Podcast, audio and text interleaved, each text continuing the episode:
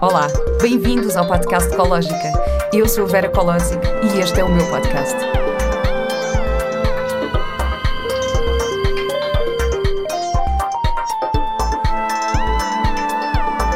Com o apoio da Pivita. Olá, bem-vindos a mais um episódio do podcast Ecológica. Hoje tenho comigo a Inês Gaia, uma mulher altamente inspiradora que se cruzou no meu caminho há relativamente pouco tempo, mas que eu sinto que já faz parte do meu caminho. A Inês é psicóloga, é terapeuta psicocorporal, professora, especialista em espiritualidade feminina e autora do livro Sagrado Feminino, um guia espiritual para todas as mulheres. Tem também um podcast chamado Gaia Talks, que eu já mencionei aqui e que vale mesmo a pena ouvir. A sua missão de vida é dedicar-se à cura e empoderamento da mulher. Olá, Inês. Olá! que bom. Hoje estamos aqui com. Uh, invertemos papéis, porque É eu já fui ao teu podcast e agora és tu convidada no meu. É Muito verdade. obrigada por estares aqui. Obrigada eu, eu é que agradeço, Fogo. É uma super honra estar aqui no teu podcast. E estava aqui a pensar, Fogo, também é fixe estar deste lado. Estava, estávamos a comentar em off que é bom também estar assim deste lado e deixar, deixar fluir. Por Deixar isso, acontecer. obrigada por este convite, por esta oportunidade. É, Estou assim super, super feliz. Que estar bom. cá. Então, olha, vamos falar sobre ti. Um, tu uh, és mulher, Uhum. mãe, filha da terra e uma buscadora. Um, tu referes-te a ti muitas vezes como buscadora e eu queria te perguntar como é que começou esta busca. Epá, eu acho que eu acho que sempre sempre fui uma buscadora, sabes? Eu eu cresci no Alentejo, numa aldeia alentejana no interior, um meio muito pequeno, e eu sempre fui muito sonhadora, sabes? Eu sentia, muitas vezes perguntava, pá, mas o que é que eu faço aqui, sabes? Eu queria o mundo, eu sonhava com o mundo, eu brincava de, olha, brincava de, de comunicar, brincava de apresentar, brincava assim, brincava de dançar. E, Eu também fazia isso, mas olha, fui para a atriz. é, e, e eu fazia, sabes, eu brincava de, ah, de ocupar este lugar de alguma forma de exposição, sabes, e de comunicar, de comunicação. Ah, e eu sempre busquei, eu lembro-me que, pá, quando comecei a ler livros, ah, lá para os meus, ler mesmo assim um livro inteiro, lá se calhar para os meus 12 anos, os livros que eu lia eram os livros do Paulo Coelho, sabes? Eu lia todos os livros do Paulo Coelho, né? que é aquela escrita assim mística e hum, toda Eu aquela... também, eu acho que o alquimista faz parte É, eh, alquimista- da infância de Sim, sem dúvida, o Diário do Mago, portanto eu, eu vivia muito aquela... Brida. Brida, ah, Verónica decide morrer.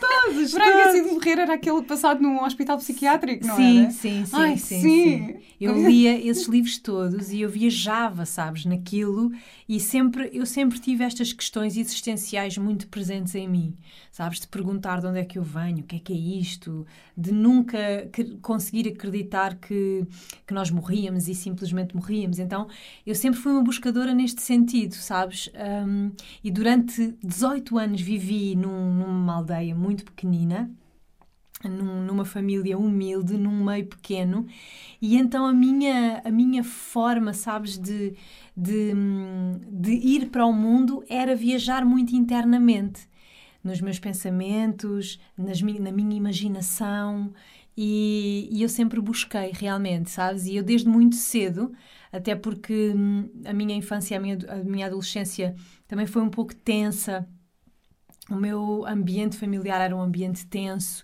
então eu, eu habituei-me a criar uma, uma bolha, sabes? Habituei-me a criar uma bolha entre os meus livros, a minha música, o meu quarto, e eu acho que visualizei tanto hum, a minha vida que eu criei-a, sabes?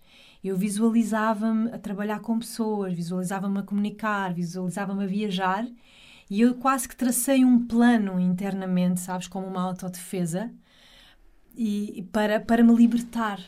Eu sentia que precisava de me libertar, precisava de ganhar espaço, precisava de ganhar voz. E eu gosto muito dessa tua expressão que me fica, que me ficou de, de descobrir a minha voz e de, encontrar a minha voz. Então, eu acho que de alguma forma aprendi a traçar um plano de sobrevivência e aos 18 anos ganhei asas e fui voar. Pronto. Foi e saíste de lá? Foste. Saí para estudar, portanto, saí já. Portanto, eu aos, aos 14 anos eu já sabia que ou ia ser filósofa, ia seguir filosofia, ou ia seguir psicologia. Portanto, não havia mais nenhuma possibilidade para mim. Eu queria e era aquilo, sabes? Eu sou touro, portanto, eu sou muito. Também eu, também eu. Focada, sabes? é, é ali, sabes? Então, uh, os meus pais demoveram-me um bocadinho da ideia de, de, de ser filósofa, de, de, estudar filosofia, porque não tinha saída e nananã. E eu adorava, adorava pensar, adorava ler os pensadores, pronto, sempre aí nessa, nessa busca. E, e pronto, e aos 18 anos entrei em psicologia e fui viver para o Algarve, porque eu sempre quis viver perto do mar, não é? Imagina uma alentejana do interior, com sede de mar, uma filha do mar. E, e então consegui, consegui um, ir para onde eu queria, ficar. Eu vivia na praia de Faro, mesmo na ilha adoro. de Faro. Ai, que bom! Sabes que a minha família é dessa zona. Sim, sim, sim, sim, sei. A minha avó é de Olhão, portanto Exato. eu cresci, passava a minha infância, passei na Ilha da Harmona, portanto, uhum. assim, Adoro. toda a parte Rio Formosa para Adoro mim. Adoro a Rio Formosa. Uh, e a Tavira, depois assim mais na adolescência muito para Tavira, portanto, adoro, adoro, adoro. aquela zona toda. Adoro, acho que é, um, é, para mim ainda é o Algarve, Olhão neste momento, as ilhas, é o Algarve intocável é, ainda. Eu também adoro, adoro aquela zona.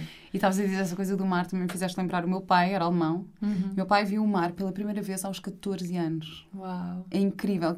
Eu, para mim isto é inconcebível, porque eu nasci, eh, eu cresci em Cascais, não é? Portanto, ao lado claro, do mar. Claro. Minha família é do Algarve, portanto, para mim, mar, assim, é quase uma garantia. Tipo, claro. I take it for granted. É quase uma garantia. E para mim, pensar.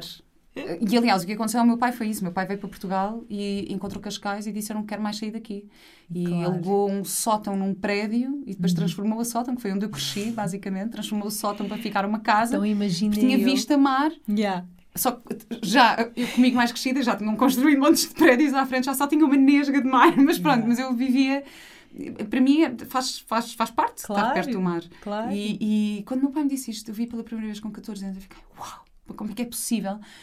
Porque tu teres uma noção, sei lá, veres em livros, em fotografias e não sei o quê, pensar no que é a imensidão do mar, mas não, não estar perto, yeah. eu nem imagino o que é isso. É, é incrível. E eu, é assim, imagina, eu durante anos e anos na minha vida eu via o mar, tipo, imagina, no verão, eu ia com, com o meu avô e a minha avó nos autocarros da carreira que haviam para Monte Gordo ao domingo. Então imagina, levantava-me tipo às 5 da manhã para ir com os meus avós à praia, passar o dia e voltar para o Alentejo. Ah, isso é lindo. E eu amava. Isso é tipo, lindo. Tenho memórias disto incríveis, sabes? E, e de irmos todos para a praia, ficarmos nos toldos e os meus avós levarem aquelas comidas farnel, todas, claro. aquele farnel. Pá, era, era maravilhoso e durante muitos anos da minha vida, na minha infância, era assim que eu via, que eu estava perto do mar, mas eu sabia que eu pertencia ali. Hum. Então, quando aos 18 anos vou para Faro, foi tipo, foi assim o, o concretizar do meu primeiro sonho, hum. estás a ver? Vivi assim numa casinha em frente à ria, uh, pá, era assim, o meu sonho. Que lindo. E tu falas muito da tua infância e da tua. de teres crescido no campo uhum. e teres tido essa ligação com a natureza que, uhum. que, ficou e que é super presente em ti. Mas houve alguma altura da tua vida, assim na adolescência, que tu te tenhas uh, revoltado ou, ou, assim? Sim, sem dúvida. Aliás, eu acho que só fiz as pazes com as minhas raízes e só fiz esse processo, uh, pá, se calhar a partir aí dos meus. A partir dos meus 26, 27, 28 anos, quando tu já começas a entender, sabes, hum. porque é que tu cresceste ali. E hoje eu sei o quão vital foi uh, e é as minhas raízes serem humildes e as minhas raízes serem dali, daquela profundidade do Alentejo, aquela simplicidade. És de que zona do Alentejo? Olha, o, a minha aldeia, o meu monte, chama-se Val da Sor de Cima e fica perto de Mértola. Uhum. Entre Mértola e Beja. E é assim um sítio mesmo muito mini, é mesmo pequenino, tem uma igreja, tem, tem nada, tem assim, tem natureza à volta, tem uma estrada que passa, metade do, do monte é da minha família, é, é, a minha família e depois tem outras pessoas. Assim, é assim uma coisa super simples e eu, uh, claro que durante muito tempo hum, dizia: Não, não quero saber disto, isto, isto não é para mim, porque é que eu nasci aqui? E vivia muito revoltada com isso. Hum, é- era tudo, imagina, não é? Viver numa aldeia, tu quando és adolescente, não tens estímulos, tens Claro. a televisão. Ah, não tens, não tens. Então tu, na altura ainda não havia, tive o meu primeiro computador com internet tipo aos, 15, aos 16 ou 17 anos, estás a ver? Portanto não havia esta, esta expansão que Isso hoje é porque tu és muito antiga, não Sou havia muito internet na altura. antiga. Estou a brincar. Mas é verdade, eu vivia assim muito claro que tive essa fase de revolta e que quando entrei neste caminho mesmo profundamente, no meu caminho de autodescoberta e de, e, e de, e de aceitação e de integração, é que fui percebendo e valorizando e honrando tudo isto que eu, que eu vivi e que hoje, cada vez que lá vou, e eu espero continuar a ir para o resto da minha vida e levar o meu filho ah, sempre ao monte e ele adora, porque os meus pais têm galinhas, têm ah, ovelhas, têm, têm horta, têm aquilo tudo e, e ele ama, adora. E eu, e eu hoje chego lá e digo: Uau, fogo, eu quero continuar, sabes? Quero continuar a vir aqui. Isto é realmente isto é realmente valioso. Esta simplicidade que eu hoje, eh, que hoje é um dos meus maiores valores, e até mesmo no meu trabalho, hum, que é isto de, de- de voltar à simplicidade, de descomplicar, de o caminho de regresso a casa é o caminho da simplicidade, sabes? E, e eu olho para ali e vejo a representação de tudo isso e reconheço que aquilo está em mim. Embora eu, de alguma forma, tenha negado, e nós temos sempre essa fase né, da vida de não, não, não sou como tu, não sou Exato, como e não vocês, queres pertencer com, não com- quero à nossa pertencer- família. nosso- Exatamente. exato. Pronto, faz parte também de tu Exato. construires o teu, a tua identidade e de, e de te assumires como ser individual, mas chega a uma altura que o caminho de, de honrares os teus ancestrais, de honrares as tuas origens, faz mesmo muito parte, Claro. sabes? Eu pergunto fazer. isto porque eh, eu tenho um- uma amiga também que cresceu eh, numa família que tinha um centro de retiros e, portanto, era no campo e também havia assim uma grande abertura espiritual e havia assim uma grande Uhum. eh, sensibilidade. E ela diz: Não, eu cheguei aos 15 anos, eu queria ir para o Lux eu não queria nada espiritual, agora quero para ali meditar. E ela tinha crescido com isso. E eu Claro. pergunto isto porque na, na minha conversa contigo, no teu podcast, também perguntaste: Ah, tu tentas dar isso ao teu filho e tentas. E eu calculo que tu também tentes dar natureza e isso tudo. Mas também temos de estar preparados que de um dia para o outro eles podem, eles podem só dizer: Não, E eu vão. quero o Instagram. E que tenho a certeza que vai acontecer, vai acontecer, sabes? Porque faz parte não é? de- de- das, das fases de crescimento. Um, e depois chega a, a fase de começares a, entre aspas, a amadurecer. Hum. E quando tu começas a amadurecer, tu começas, às vezes até coincide com o facto também de teres filhos, não é? E começas a fazer o, a reflexão de tudo o que viveste para trás, não é? E tu ainda agora disseste uma expressão que é uma expressão que tu usas muito, que é o regresso a casa. Uhum. O que é casa? Olha, casa hum, é, é ser, sabes? Para mim, o regresso a casa é o regressar, é o recordar quem é que eu sou. Este tem sido o meu, é o meu lema porque tem sido um bocadinho também o, o- o- que espelha a minha busca. é? Eu cheguei a uma altura na minha vida, aos 24 anos, ah, em que fiz o meu, assim, a minha primeira hum, cena espiritual ou terapia, e nessa minha primeira vez hum, eu, eu percebi claramente que, que tinha construído toda uma máscara né? e que estava a viver uma mentira. E, e depois decidi realmente: não, eu vou mergulhar e vou com tudo. E como boa taurina que sou, vou sempre com tudo, vou mesmo a pé juntos. E então, desde os meus 24 até agora, tenho 35, hum, a minha vida tem sido isto: tem sido eu ah, fazer o meu caminho de regresso a casa. E em algum momento desta minha busca, eu quis transbordar isso também para, as- para os outros, para as pessoas. E o caminho de regresso a casa é eu voltar, não é descobrir quem eu sou, é recordar. Eu sinto que é mais recordar do que descobrir, porque há uma parte de mim que já sabe. Há uma parte minha, talvez a minha alma, que tem lá essa essência. Então eu acho que é mais o desconstruir aquilo que está a tapar isso, não é? aquilo que está a impedir que essa essência seja e se mostre e viva, e, hum, e depois chegar lá. Sabes? Então eu acho que essa tem sido a minha jornada. Tem sido esse caminho. Eu tenho sempre uma frase. Eu, quando fui à Tailândia a primeira vez e hum, vi aquelas, aquelas frases inspiracionais que eles têm, assim, nos, nos hostels e não sei o quê. E há aquela frase super conhecida que é Home is where the heart is. Yeah. É? Tipo, casa é onde está o teu coração. Uhum. Uh, e isto é uma frase que eu me lembro sempre quando eu estou a ler sobre ti ou, ou a, ver as tuas, a ouvir as tuas coisas, porque falas tanto deste regresso a casa, eu pensei sempre, sim, casa é onde está o teu coração. Nós, se calhar, só estamos à procura Uhum. uh, de onde é que pertence o nosso coração, onde é que. Uhum. E que pode ser, e, e, na verdade pode ser aqui, pode ser isto, o momento presente, aquilo que estamos a viver, se nos entregarmos com essa vontade. Sem dúvida, sem dúvida. Eu sinto que uh, o regresso a casa, que eu acho que é um momento, ou é uma oportunidade que, que está a acontecer assim coletivamente, com tudo o que está a acontecer no mundo, eu acho que tem muito a ver com o regresso a essa verdade, de, de, sabes, das pessoas, principalmente as pessoas aqui no Ocidente, né?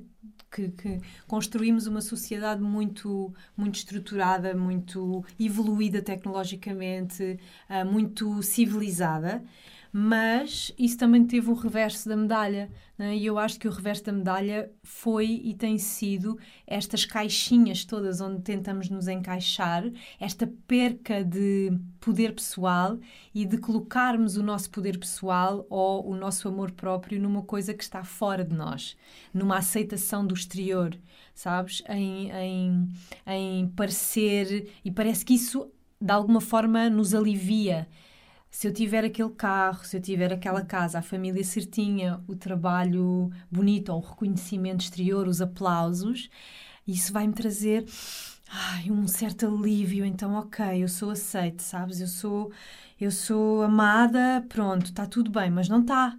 Não está claro. tudo bem, não é? E por isso é que as pessoas adoecem e, e, e entram em altas crises e, e, depressões profundas e crises de pânico e ansiedade. É porque realmente nos enclausuramos, nos amarramos nesta coisa do, do caber, do pertencer, do receber o aplauso, do, do ok, do ser a boazinha, do ser a tu boa passaste amiga. por isso? Passei. Por uh, Claro. de, de ansiedade? de- Ah, passei, eu passei aí por volta dos meus 14 anos uma primeira ah, depressão em que nem me apetecia muito ir para a escola, nem ah, lembro-me dessa altura.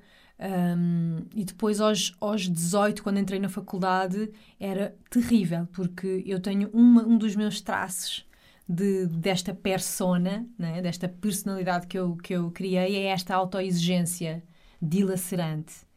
Então, imagina, Essa se é eu uma não. coisa dos touros, porque eu também sou assim. Muito, muito exigente e muito carrasco de mim própria, sabes? Hum. Muito de uf, me autoflagelar. ah, psicologicamente e emocionalmente. Então, eu imagina, eu ia para uma frequência, se eu não estivesse ah, a certeza que eu ia tirar um, um 18 ou um 19, ou um, eu, eu entrava em pânico e às vezes não conseguia ir. Então eu tive mesmo mal. Nesta altura até tive mesmo que procurar o psicólogo. ah, tive ali que ser acompanhada durante um período porque isto ia dando cabo de mim. Porque imagina, eu chego à faculdade, eu sempre fui a melhor aluna até chegar à faculdade. Chego à faculdade e pá, e há muitos outros melhor, bons alunos.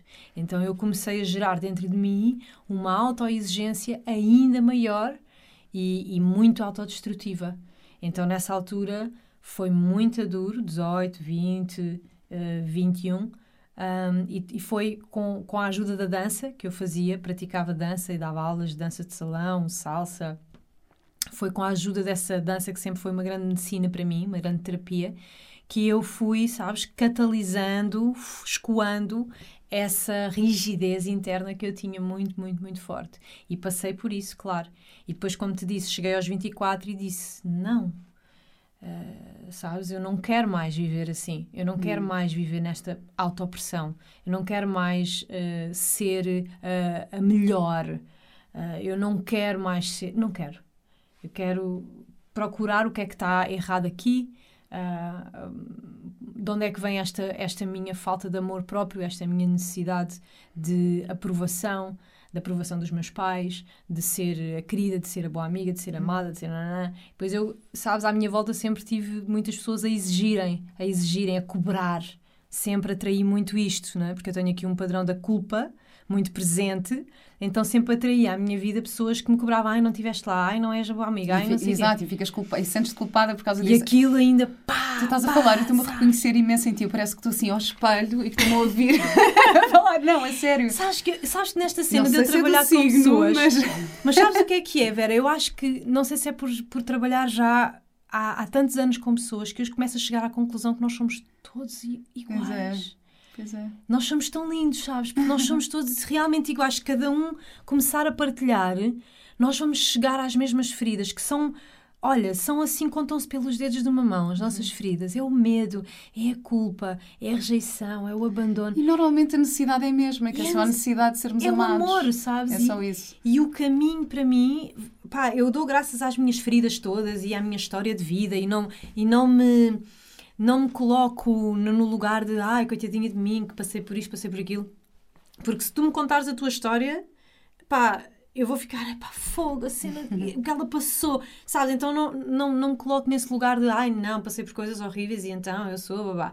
Não, mas dou graças às minhas feridas porque elas abriram-me uma porta gigante sem elas, sem eu ter sido abusada sexualmente, sem eu ter sido hum, eh, ter tido um, um namorado que, que me bateu, sem eu ter sido ter tido um pai alcoólico que me abandonou, se- me abandonou, ele não me abandonou porque quis, mas eu senti-me abandonada. Se eu não tivesse passado por todas essas vivências, Hum, eu, as vivências servem como, como portas, são oportunidades, sabes? E às vezes, obviamente, que é, um, é uma porcaria quando acontece, Claro. mas em algum momento, se tu elaborares a coisa, se tu conseguires perceber onde é que aquilo te leva, em algum momento tu vais conseguir agradecer por aquilo te ter acontecido. Agradecer não no sentido, ai, obrigadinha, porque Não, não, é, claro. não, agradecer porque agradecer por esta experiência, porque esta experiência abriu aqui uma porta e eu pude ir mais fundo, sabes? E pude resgatar hum, o meu melhor nesta neste adubo. E há formas de, de, de resolver essas situações de uma forma positiva. Por isso é que eu gosto tanto de, deste podcast e de convidar pessoas como tu, porque. eh, E acho que cada vez é mais importante falarmos sobre isto, porque eh, imagina, por exemplo, o abuso sexual é uma coisa que fica muito. ahm, para já, quem sofre. eh, Quem sofre quem não passa, fala. Quem passa por isso não fala, não é? Não. E é uma coisa que fica ah, muito guardada e fica dentro de ti assim. Uhum. Eu própria só consegui falar ah, há quatro anos atrás. Há cinco, aos, talvez aos meus 29, 30 anos, E é muito falar. mais comum do que se pensa. Eu no outro dia fui almoçar com duas amigas e, e estava a falar sobre esse tipo de situações e de repente uma delas também contou uma situação que teve. Eu contei situações que tive, ou seja, que não é. Um Uhum. abuso sexual não é só haver um ato Sim. sexual de, de penetração um homem mais velho, seja o que for. Não. Exatamente. Às vezes há, há tipos de abuso. ah, ah, uma mão que não sei o quê, ou tipo um, um beijo que não devia ter acontecido. Um Há- toque. um toque. Às vezes, e, e- imagina, eu estava a ter esta conversa com elas e de repente eu lembrar-me de coisas e pensar, pois, na verdade, se calhar isto foi, foi um, um tipo de abuso na altura e não se fala Claro. muito sobre isto. E é tão bom tu de repente conseguires ah, falar com pessoas que superaram ou conseguem aceitar isso Sem dúvida. ah, para, uma, para um crescimento ah, Sem pessoal. Ah, em vez de optarem pela vitimização, não é? Que também é outra opção. Mas todas as Ou- fases fazem parte, sabes? E houve Claro. uma fase, e às vezes nós, quando passamos por coisas, pá, realmente quem, quem, quem é vítima de abuso é vítima de abuso, é? Claro. é? vítima. E, e, e a questão de, de as fases, a fase da vítima e de te vitimizares também faz parte do processo de cura, também faz parte do processo de elaboração. Todas as fases são necessárias. Eu não, não rejeito nenhuma fase. A fase da, da raiva, da rejeição, da vítima.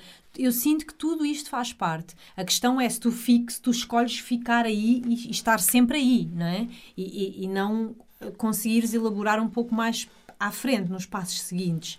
Mas, por exemplo, eu só, só falei, só me senti pronta para falar ah, quando eu senti que já era um processo que eu tinha elaborado. Eu reservei-me sempre ahm, a- até, até sentir que realmente já estava pronta para dar voz, porque eu, eu sabia que trabalhando com pessoas, trabalhando com mulheres e tendo al alguma proximidade ou alguma visibilidade junto desse público, eu sabia que havia um propósito maior uh, para aquela minha história. E eu sabia que em algum momento, se eu estivesse pronta, eu deveria dar voz àquilo. Mas eu tive que perceber quando é que eu estava pronta. E isso também é importante. Sabes? Também é importante, porque às vezes quando tu passas por uma coisa e vens cá para fora, às vezes não estás pronta Claro. para lidar com o que tudo isso vai implicar, não é? No exterior, na tua família, né? e isso depois até pode ser contraproducente. Mas eu ter feito esse processo foi, e filo, uh, primeiro dentro dos meus grupos, e foi brutal, porque quando eu comecei a falar da minha experiência nos meus retiros, nos meus workshops, era incrível. Mas pelo menos 50% da sala levantou o braço em todas as vezes que eu falei, pelo menos 50% quando não era mais. Quando eu falei sobre abuso e o que é que era abuso, e que abuso não é só um- uma penetração, e que muitas vezes nós sentimos hum, que aquilo fica assim um bocado dúbio dentro da nossa cabeça. Como não se fala nisso, como ainda é para muitas mulheres um tabu, e agora eu sinto que nos últimos anos, cada vez mais com esta nova vaga feminista, um feminismo hum, se calhar mais, hum, mais de autoconhecimento, um, um tipo diferente de ativismo que eu sinto que está a acontecer, um ativismo mais hum, espiritual, talvez. Tenho sentido que a, que a voz das mulheres tem vindo mais cá para fora porque se sente esta irmandade a começar a acontecer. Então as mulheres têm mais coragem. Ah, mas como não se fala, muitas vezes fica aquela coisa na cabeça: será que foi mesmo? E às vezes é uma coisa tão simples como tu teres sexo com o teu namorado quando não queres. Hum. E o teu corpo sabe Hum. que aquilo está a ser invasivo e abusivo. E tu ficas, ok, mas ele é meu namorado. Percebes? E, mas está lá, fica lá marcado. Isto estou a falar de uma coisa simples Claro. e que acontece muito comumente. Sim, sim. Um, numa sociedade, num sistema que ainda é muito machista. E às vezes o machismo está aqui nestas, nestas linhas subtis, sabes? Não é só coisa machista do homem é que manda lá em casa. Às vezes está nestas coisas subtis. Do, ah, mas ele apetece, não é? E os homens, pronto, precisam. Então, Pois é. tem que, estar, tem que estar disponível. E às vezes isso é um abuso, isso é uma invasão a ti, ao teu corpo, à tua vontade.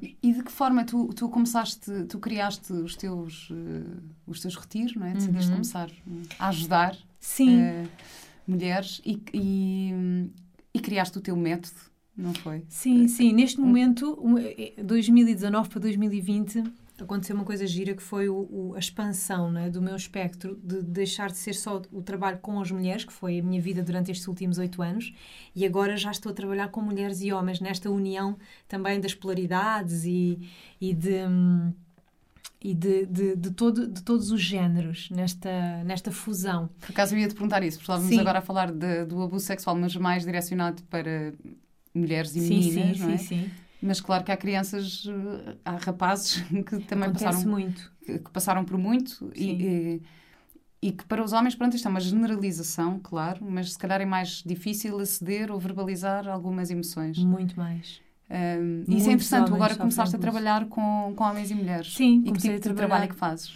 Olha, hum, bom, a minha, assim, o meu grande, o meu grande propósito tem muito a ver com a cura e o despertar da- das pessoas. O meu, claro, sempre em primeiro. Isto é tudo muito para mim sempre e depois é um transbordar para fora.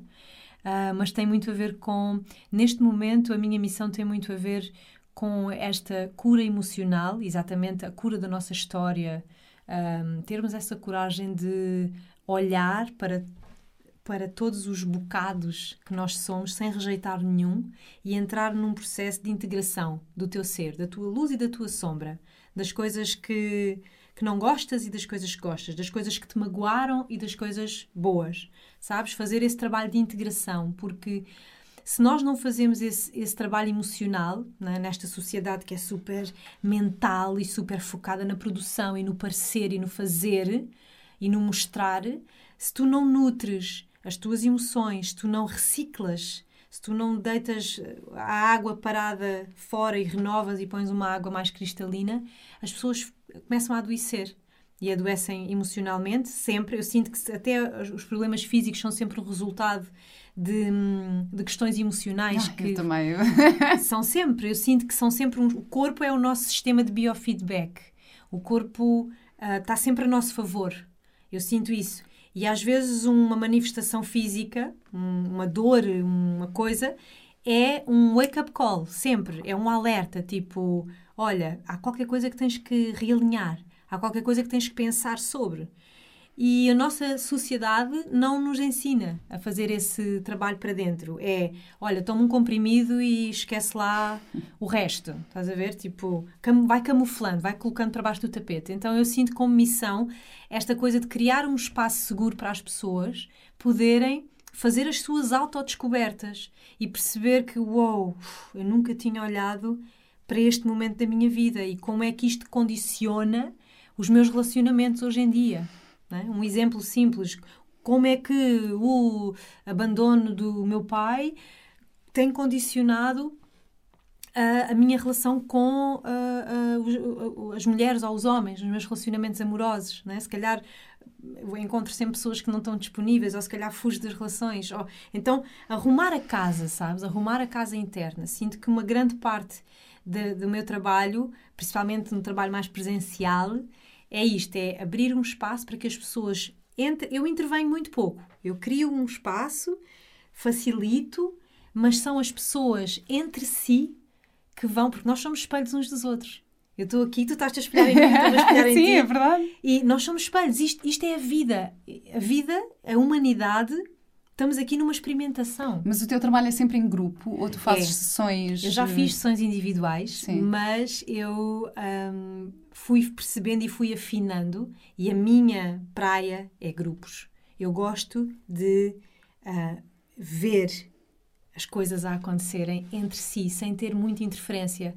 Porque enquanto terapeuta individual, one-to-one, tu tens o... Te... Pronto, és tu, te- ok, estás ali a ajudar a pessoa, mas está ali o teu filtro e eu gosto de não interferir.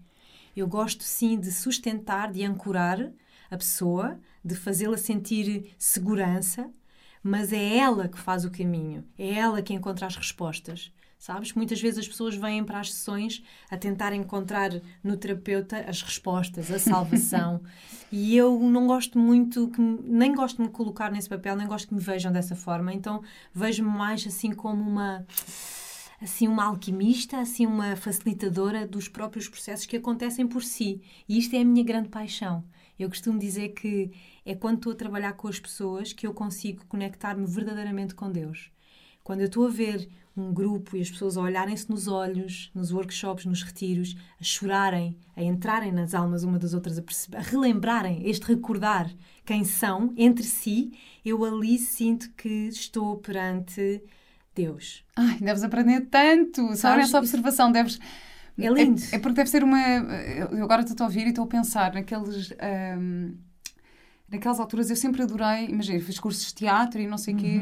Uhum. Mas eu adorava ficar só sentada na plateia a ver os exercícios dos outros. Uhum. Ou seja, mais do que, claro que também queria participar e aprender e fazer e não sei o quê, mas eu adorava ficar horas só a observar o trabalho dos outros, porque eu aprendia tanto a ver de fora. E nós, e aprendemos imenso. eh, sei lá, agora também me fizeste lembrar, parece que não tem nada a ver, mas eh, o podcast da Esther Perel, eu não sei se já ouviste, que é o Where Should We Begin? E basicamente ela faz um podcast com casais Aham. Um, e é muito giro, porque tu estás a ouvir e muitas das coisas são coisas que qualquer pessoa se pode relacionar com aquela situação. São coisas que tu já disseste, que já Claro, ouviste, que não já sei o quê. passaste, Só quando estás a ouvir de fora, É, ah, ah, bate-te de outra maneira. percebes? Pá, Parece é assim, que... eu choro, sabes? Eu choro copiosamente eh, nos, nos- quando, quando vejo isto acontecer e eu agradeço imenso porque para mim aquilo é uma é, é do género, obrigada por me dar esta oportunidade, porque eu revejo-me em cada um, eu revejo-me em cada partilha, eu revejo-me em cada abraço, eu revejo-me em cada pessoa que está ali a descabelar-se. Sou eu em todas as minhas partes, em todos os meus aspectos, já fui eu. Então eu fico mesmo muito tocada quando eu vejo um ser humano ou um grupo de seres humanos ahm, a serem humanos, sabes? A viverem a sua humanidade. Eu acho que ah, para mim não há nada mais divino do que ser humano. Quando nós somos verdadeiramente humanos, na nossa simplicidade, na nossa humildade, é, é Deus, não são, não são coisas separadas, é aquilo. Aquilo é, sim, o que nós viemos ser. Aquilo é o que nós somos. Aquilo é a nossa essência. Então, uh, facilitar estes espaços, para mim, é, é um grande privilégio. E como é que é o teu método? O método de Gaia, o que é? Então, tu falas nos quatro elementos uhum. e relacionas os elementos. Foi com... uma coisa que se foi construindo, sabes? Eu trabalho muito com algumas ferramentas assim principais. A meditação é uma delas. Uh, tanto a meditação formal, ou seja, a meditação no silêncio, é? um, um bocadinho à semelhança, se calhar, do mindfulness, do estar ali, do estar presente do voltar ao centro. Também as meditações guiadas, facilito muitos trabalhos, ultimamente tenho facilitado alguns trabalhos online um, com meditações guiadas em que convido as pessoas a observarem determinadas coisas. Então a meditação é algo que faz parte do meu método, daquilo que eu levo às pessoas como uma ferramenta para o seu autoconhecimento. Outro uh, uh, é o corpo, Uh, eu venho da dança, né? eu venho de, desta, desta, desta, desta fusão. A dança foi muito importante na minha vida porque me deu, ensinou-me muito sobre uh, relações. Eu, quando dava aulas, via não é? quem é que tinha mais a energia masculina ativa, mais a energia feminina ativa. Uh, era muito lindo perceber essa dança de energias quando observava, e também me trouxe muito a noção de, de, de como o corpo é realmente um catalisador e é uma, é uma ferramenta de cura. Quando tu te conectas com o corpo e sais da cabeça, o corpo não te engana. O corpo não te vai enganar. O corpo vai diretamente, porque o corpo tem memória. É? Então eu fui estudando esta, esta coisa de, do, do psicocorporal, é? desta esta ligação das emoções com o próprio corpo. Então, para mim, estar no corpo e fazer criar dinâmicas, uh, inventar dinâmicas que através do corpo tu consigas uh, chegar a ti e ter revelações sobre ti, é outro do, do, dos elementos do, deste método que eu fui construindo. Outra é a respiração. Um, estudei vários métodos de respiração completamente diferentes e criei, ou tenho vindo a criar, um método próprio que ainda não o ensino. Um dia é um, é um projeto do futuro poder ensinar e formar pessoas um, que facilitem sessões de respiração em grupo que são absolutamente incríveis. São catarses coletivas, são assim curas brutais. Um, ou seja, estas, estas três ferramentas, corpo, respiração e meditação são assim o core e depois a que completa é a conexão humana. O meu trabalho define-se muito na simplicidade de voltarmos a nos conectar. Sabes? Então ontem estava a dar uma, uma palestra Uh, e fiquei sur super surpreendida, não é? Que cheguei ao, foi o evento Wanderlust e foi maravilhoso. Eu cheguei lá, até me emocionei de ver aquele recinto todo da, da, da Torre de Belém, o jardim, cheio de pessoas. Uh, com a sua distância física, mas eu não gosto nada do, do termo distanciamento social. Eu acho que isso não, não deve ser mesmo por aí. Distanciamento físico, sim, para as pessoas se sentirem seguras, confortáveis, ok. Mas distanciamento social não pode acontecer. As pessoas não se podem isolar. As pessoas têm que que se conectar mais do que nunca. Sabes? Tem que e sei lá, de diferentes formas. Eu, por acaso, ia, ia perguntar-te isso. Como é que trabalhas essa conexão agora que existem estas restrições? Olha, é maravilhoso. Porque o ser humano reinventa-se. É verdade. O ser humano é maravilhoso, nós reinventamos-nos, nós somos altamente criativos. E eu, quando dei, eu decidi mesmo por consciência voltar a dar os meus retiros presenciais em julho.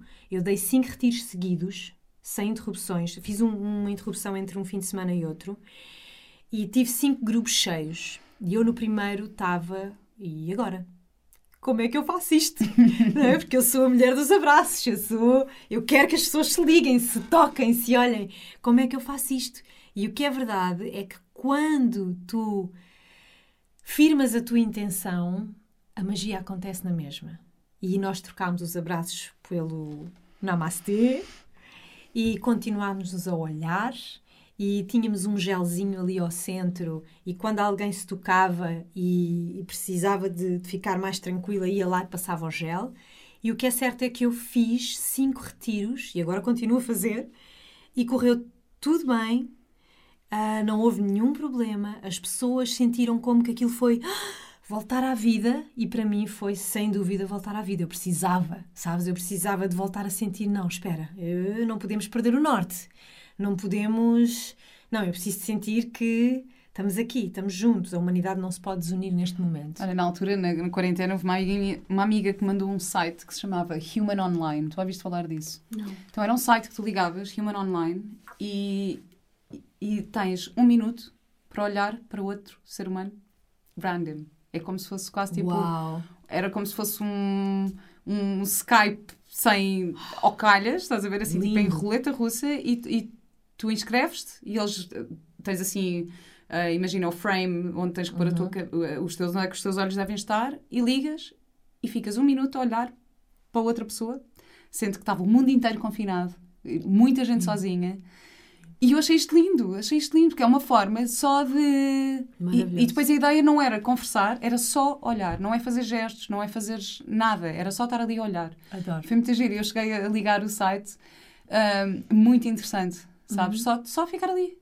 E na verdade é quase é um momento meditativo com outra pessoa. Claro. E é. Ok, é online, é a nova. Pronto, é o que temos agora, é- são os, os novos Claro. recursos e, e não têm que ser maus, podem ser bons. Claro.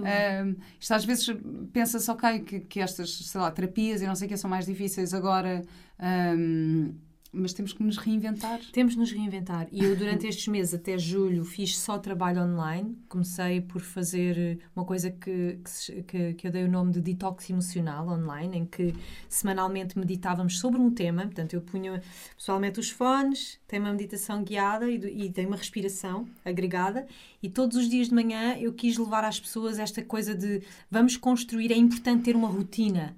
Uma rotina de detox. Começares o teu dia ah, sabes, a- centrada, em vez de começar o teu dia, abrir logo o computador e já estar. Eu já fui essa pessoa. Abrir o computador, já estar a tomar o pequeno almoço e o café, já com o computador a responder os e-mails, já ao telefone. Não. Levantares de manhã, pá, levantas-te meia hora mais cedo. Sabes? Isto é para mim, não é rigidez, é amor próprio. Sabes? É levanto-me mais cedo, como é que eu quero começar o meu dia? Então, sabes, a minha rotina, eu quis passar às pessoas o que é que é a minha rotina. Então, é levantar de manhã, e respirar durante 10 minutos, fazer um, um exercício de respiração, pôr para fora todas as toxinas que acumulas durante a noite, os pensamentos, ficar logo tudo ali, meditar durante mais 5 minutos ou mais 10 minutos. Neste programa eu tinha uma proposta e a cada, a cada semana era um tema. Ahm, e escrever, fazer um journaling, uma coisa rápida. Tipo, imagina, tu em 20 minutos está feito. Bebes a tua aguinha com limão, sabes? Ajudares o teu fígado a, a drenar todas estas emoções e todas estas toxinas e vais para o teu dia de outra forma, sabes? E estas pequenas coisas, ah, e há bocado falava-te do meu propósito ser muito esta coisa da conexão humana, e por outro lado, trazer a espiritualidade para a matéria. É outro das minhas missões. Talvez sejam estas as duas missões: curar, não é?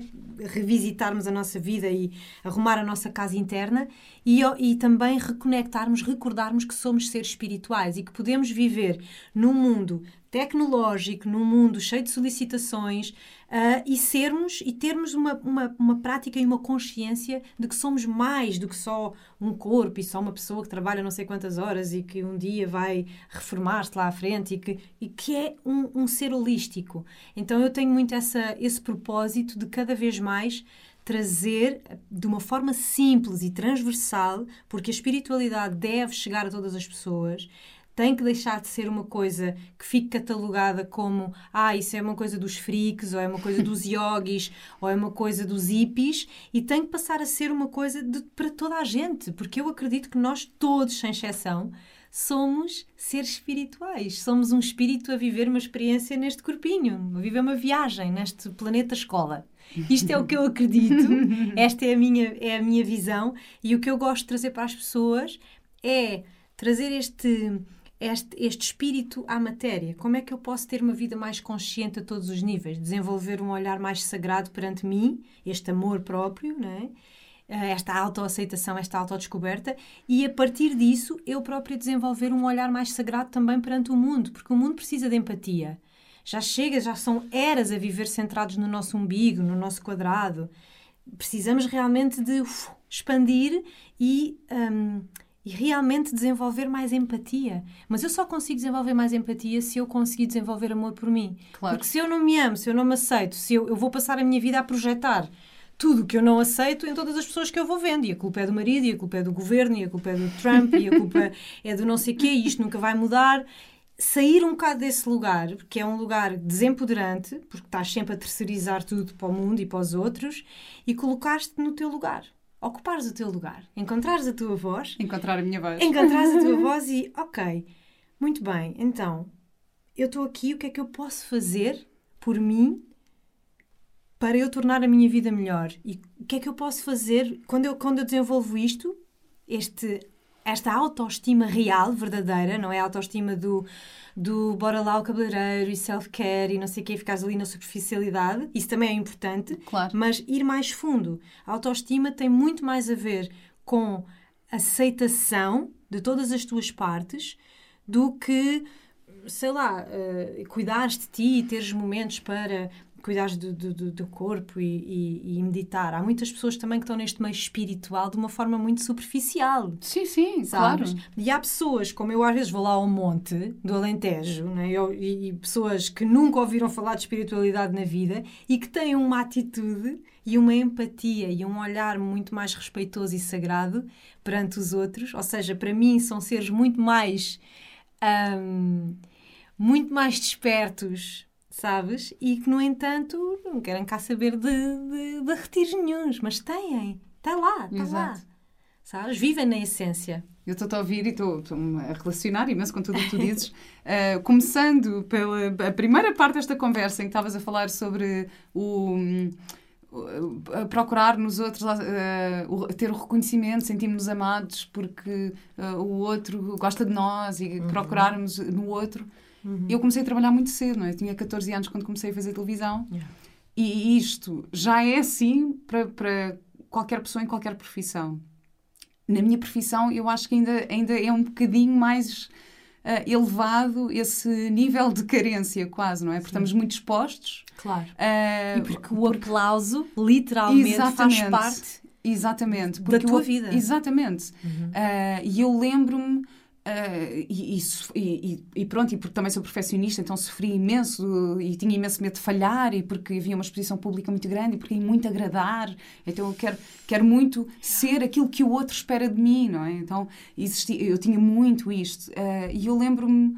ah, eu acho que assim, a primeira vez que me caiu a ficha a sério foi. Eu estava a fazer um espetáculo, eu fiz dois espetáculos grávida, quando estava grávida, e eu achava, não, vou ter imenso tempo para fazer costura, não tive tempo nenhum, porque estava- a trabalhar. Mas estava grávida de quatro meses quando estreei um espetáculo em Ponte Sor. E eu sempre tive imensa stage fright, não é? Que aquele, aquele, aqueles nervos que são bons e saudáveis, aquela adrenalina que qualquer ator tem antes de entrar em palco, ou, que, ou qualquer pessoa antes de fazer uma apresentação pública ah, numa empresa, uma coisa que seja muito importante. E eu estava relativamente tranquila. E eu pensei assim: claro, eu tenho um ser dentro de mim, não há nada que seja mais importante do que isto. Eu posso falhar, posso me enganar, posso cair em palco, pode sair-me ranho pelo nariz, é assim, não quero saber, porque isto é muito mais importante. Claro que quero fazer bem o meu trabalho, claro que vou querer esse aplauso no fim e sentir que as pessoas gostaram. Claro. Mas eh, eh, de repente eu mudei ali a minha perspectiva e comecei a pensar: não, isto é muito mais importante. O, o, o ser que eu tenho dentro de mim e, e, e eu, como é que eu me sinto ao fazer isto, mesmo que as pessoas não gostem. Eu tenho que Exatamente. desfrutar, tenho que me divertir Exatamente. eh, a fazer o meu trabalho. Exatamente. Um, e depois tive vários dilemas eh, na minha vida. Fiz, trabalhei muito em televisão e depois eu criticava muito e dizia, não, porque as novelas em Portugal são uma porcaria. E e- mas eu fazia, portanto é um bocado, sei lá, o cuspir no prato. que é uma coisa que as pessoas fazem. Que é, ten- tens uma oportunidade destas. Tanta gente que adorava estar no teu lugar e de repente estás lá e não, não aprecias, não tens gratidão. E eu passei por isto, claro. Claro, claro. Ah, ou porque artisticamente não era aquilo que eu aspirava. Mas tudo é porque- caminho, Vera. Tudo Exato, é caminho, tudo é tudo é, matéria-prima. Exato, tudo é Sabes? Porque caminho. tu chegas a uma altura da tua vida e às tantas, ok, vais, vais pegar nisso tudo e vais transformar-te. Mas é E isso que eu vais- estou a dizer. Eu agora estou a encontrar o meu lugar, porque Uhum. a verdade é que toda essa exposição pública que tive com, com as novelas, com o trabalho que faço, as mesmas coisas que eu achei menos boas, ou todas as preocupações que eu tinha em agradar, que hoje em dia já não tenho já, pronto, já não é assim a coisa mais importante da minha vida. Eu prefiro estar bem, mesmo que o trabalho, depois o resultado, não seja assim tão incrível. Uh, é a forma como eu me relaciono com o trabalho, portanto, quero ser feliz a fazer aquilo que faço. E, e descobri que de, que de, repente eu tenho aqui um, um, um, meio de comunicação incrível, porque a verdade é que eu, se calhar, tenho um poder de alcance grande, porque há muita gente que, que vê o meu trabalho uh, e que, se calhar, vai ter interesse nas coisas que eu digo. Uh, não porque me conhece, mas porque me viu na televisão, e de repente, se calhar, já estou a chegar a mais pessoas. Então, e este podcast para mim está a ser isso, porque estou aqui a tentar encontrar um, um equilíbrio entre uma mensagem positiva, entre dar a conhecer medicinas alternativas, uh, psicologia, várias formas de olhar para a vida. Uh, e então acho que vou encontrar assim o meu lugar, não é? Uhum. Uh, aqui, que eu vou aproveitar aquilo que eu antes rejeitava, porque era a fama, o, as pessoas reconhecerem-me na rua, ai que chatice, é que não sei o quê, uhum. e pensar, não, isto é incrível, isto é ótimo, eu tenho um, uma voz, eu se calhar posso ser, tenho um alcance, se calhar. Uh, maior e tenho que aproveitar isso. Vamos lá falar sobre estas coisas. Uhum. Por isso. E então está tudo bem. E, portanto está, tudo, bem. e tu chegas, começas a chegar à conclusão que, uau, é aquela coisa que eu te falava há bocado da família, das origens, da história, do que nós rejeitamos na vida, numa determinada altura. Depois tu chegas um bocadinho mais à frente e percebes, uau, sabes, gratidão, porque realmente todo este processo até aqui foi essencial para agora eu poder estar a fazer o que estou a fazer. Estás a ver? Então, tu, todo esse percurso foi vital para tu agora estares, teres encontrado a tua voz e cada vez mais estares a colocar a tua voz no mundo com, com um alcance e com um impacto que se não tivesses passado por tudo isso, agora não poderias estar a fazer. Claro. Portanto, está sempre tudo perfeito. E tenho colegas que, que, se calhar às vezes o caminho é inverso, ou seja, que é, não, eu já não me identifico com isto e quero Pronto. mesmo afastar-me. Tu tens Uh, e, e, e, tudo é caminho, não e é? Tudo é caminho. Tudo é caminho. E tudo é caminho. E eu acho que nós não devemos um, ficar presos à coerência, sabes? E àquela coisa de não, eu escolhi isto e tem que ser sempre isto. E esta tem que ser a minha verdade para sempre. Eu acho que isso é, eu acho que isso é de uma arrogância... Tu como de certeza que já pensaste assim, porque não, eu já pensei muito assim. vezes. Mas assim, muitas assim. vezes. Já me senti louca muitas vezes. Tipo, eu estou maluca, a minha mãe é que tem razão. Estou sempre a fazer as coisas, tipo, quando estou aqui, depois de repente já vou para outra coisa qualquer, não pode ser. Eu já, eu já fui essa pessoa, mas é exatamente por isso que eu, que eu te estou a dizer que já fiz essa aprendizagem de não ser escrava desta uh, pseudo-coerência de não, tem que ser assim, tem que ser desta forma, tem que ser para sempre esta pessoa. Não. Tu, tu, aí é que tu ficas completamente enclausurada, porque o, o que para mim é bom sinal, porque na vida, no universo, nada está estático. Nada. Isto é, é uma ilusão nós acharmos que isto agora está aqui tudo está. Não, a Terra está num movimento alucinante, o universo está num movimento alucinante e nós estamos num movimento interno alucinante, sempre em evolução. Então é para mim muito bom sinal e é sinal também de fazer caminho e de humildade quando para ti hoje isto faz sentido e amanhã tens essa humildade de dizer pá, olha afinal aquilo eu pensava daquela forma, mas afinal acho que não. Sabes? Hum. Acho que é mais por aqui. Ou então em relação a uma escolha profissional, ou em relação ao teu caminho. Isto fez-me sentido, mas olha, agora eu estou a caminhar mais por aqui. E está tudo bem, percebes? Está tudo bem. Aliás, para mim isso é um ótimo sinal. É o sinal de que tu estás realmente a respeitar esse movimento da própria vida. Sendo que eu adoro ser atriz e adoro fazer trabalhos uh, claro. como atriz e dá-me imenso. Dá Mas é imenso ótimo fazer papéis diferentes. Claro, e é claro. ótimo, às vezes, fazeres uma pausa e ires viajar e entrar noutro projeto profissional. Claro. Porque, não é? Estás, estás a aprender, estamos sempre a aprender. Então, e o que é que tu podes recomendar a pessoas que se estejam a começar a interessar por um caminho de, de autodescoberta e não sabem bem por onde começar? Uhum. Olha, uh, isto há, há, tantos caminhos, há tantas formas né, de, de, de, buscar. Muitas pessoas, às vezes, agora com as redes sociais é uma coisa maravilhosa, não é? Porque as pessoas, por acaso, chegam às páginas, não é? E depois, de vez em quando, mandam-me e-mails e mensagens dizer Uau, gosto imenso, ressoa, mas por onde começar? Eu fico sempre assim um bocadinho sem saber o que dizer, não é? Porque há tantos caminhos.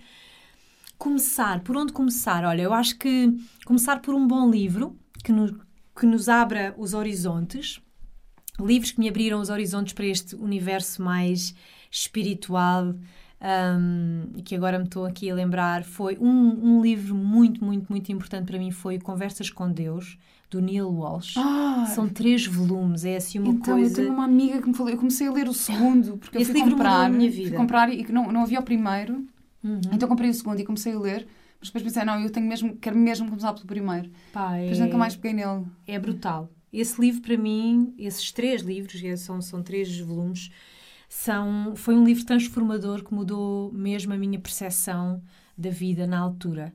Depois Tu és um... religiosa? Ah, Não, eh, a- a minha religião é o amor. Ai, adoro. A minha, aliás, eu, eu sinto que nós vamos caminhando cada vez mais para um- uma religião comum, que é a, a própria espiritualidade, não é? Chegarmos a recordarmos que somos todos espírito e que, independentemente hum, de tu pensares em Alá, Jesus, eh, outra, outra, outra entidade, hum, eu sinto que nós estamos a caminhar para o somos todos um, sabes? E que essa é a grande religião. É, porque religião significa religar, e eu acho que o próprio processo de recordar que és espírito, não precisas de religião, não, é? não precisas. Quer dizer, se não quiseres, eu, eu, eu respeito todas as religiões, não sigo nenhuma religião, nunca me obrigaram também, não sou batizada, embora os meus pais ah, sejam católicos, e eu acho maravilhoso ver o meu quarto, quando entro no meu quarto de, de infância, ver aquilo cheio de Nossas Senhoras de Fátima. adoro mesmo, adoro, ah, tenho um- uma, uma ligação a- ao simbolismo espiritual de todas essas figuras de Jesus, de Maria, de Buda, ah, de Ganesha, enfim, de todas as correntes, eu acho que todas têm, têm muito valor porque eu acho que a fé mantém a humanidade de pé. E a fé é importante. Não, para mim, fé não significa religião, mas se é através da religião, para mim, se calhar a minha religião está mais na natureza, né? de um contemplar a natureza, ah, está mais na relação humana. Ah, e, mas eu tenho fé na mesma e a fé é o meu motor. A minha fé é o acreditar, acreditar em algo melhor, acreditar em algo maior hum, e, e saber dentro de mim ter essa certeza absoluta de que eu sou muito mais do que este corpo. Então, isso para mim basta. Então, não, não, não, não mas não, não, não critico e até vejo como algo positivo a fé e a fé religiosa das pessoas, porque a fé e já fui aquela que fui a Fátima e disse, ai não, isto é tudo uma fantochada e não sei quê, manipulação. Tem esse lado, as religiões têm esse lado manipula- manipulativo, a religião católica também tem um lado manipulativo, na minha opinião. Sim, mas isso em qualquer uma e muitas Mas vezes é o que a sociedade faz isso, aquilo. quando tu mudas a perspectiva e tiras isso e descascas isso e olhas para aquelas pessoas, eu já fui a Fátima hum, e olho para aquelas pessoas em oração, em conexão, em meditação e sei a força que tem, porque quando tu ah, te conectas com a tua fé, tu tornas-te um co-criador. Então, quando, quando, eu, quando aquela pessoa está ali e acredita e pede, não importa se ela está a pedir a ela mesma, se está a pedir a Nossa Senhora de Fátima, se está a pedir a Buda, não importa, importa que ela está nessa conexão interna. E, e isso, para mim, sim, é de grande valor. Portanto, eu não sendo religiosa, ah, s- sou uma mulher de fé. Ias só dizer aqui um livro que eu, entretanto, interrompi. Sim. Falaste de Conversas, Conversas com Deus. com Deus, eu acho que é um livro maravilhoso. Aliás, toda a história do Neil Walsh, do, do Neil Walsh é assim uma história imperdível.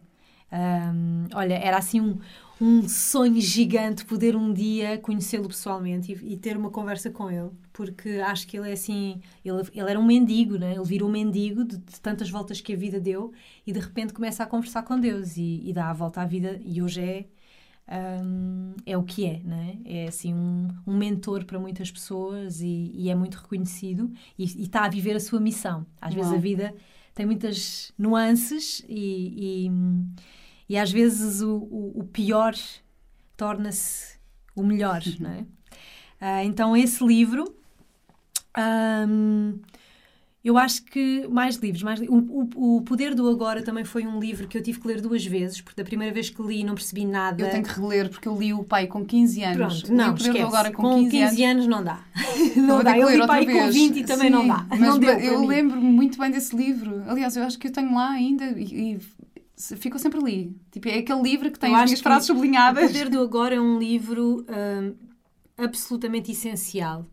Mas é um livro que às vezes, como tem uma linguagem muito densa, né? o Eckhart Tolle também tem a sua própria linguagem. Eu que sou uma taurina prática e para mim a linguagem tem que ser simples e, e tem que ser assim comum e transversal, tive que, sabes, ir lá várias vezes, mas não posso deixar de recomendar esse livro.